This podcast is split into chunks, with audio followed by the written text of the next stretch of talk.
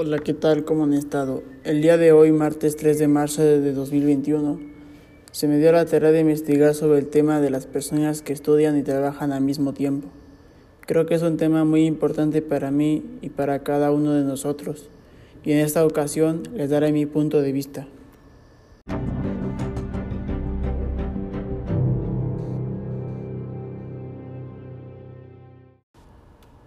En los últimos meses, el acceso a la educación superior ha recobrado centralidad en el debate político y educativo de México, debido a la propuesta de campaña del presidente electo Andrés Manuel López Obrador de eliminar los exámenes de admisión que las diversas instituciones de educación superior utilizan como requisito de ingresar a los programas académicos que ofrecen.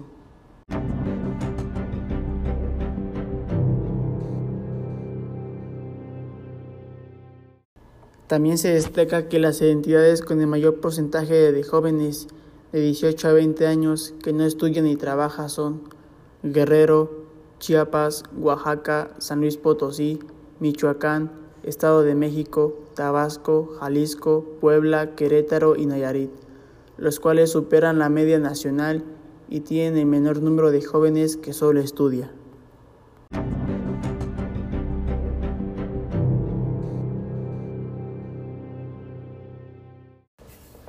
La segunda propuesta busca atender el problema del acceso ampliado a la oferta a través de las creaciones de 100 nuevas universidades durante el próximo sexenio. Se podría acentuar mala diferenciación en términos de calidad que existe entre instituciones educativas y trasladar esta segmentación de oportunidades a otras áreas como el campo laboral.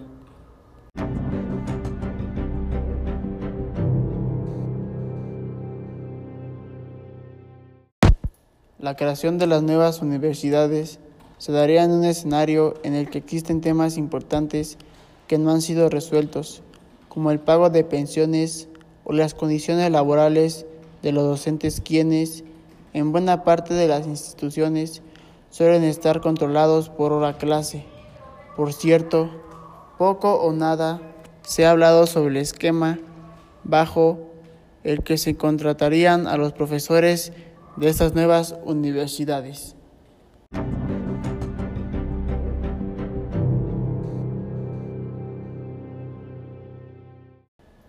Bueno, esto fue todo por hoy. Espero les haya gustado, que el tema haya sido de su agrado. El excelente miércoles y buen fin de semana.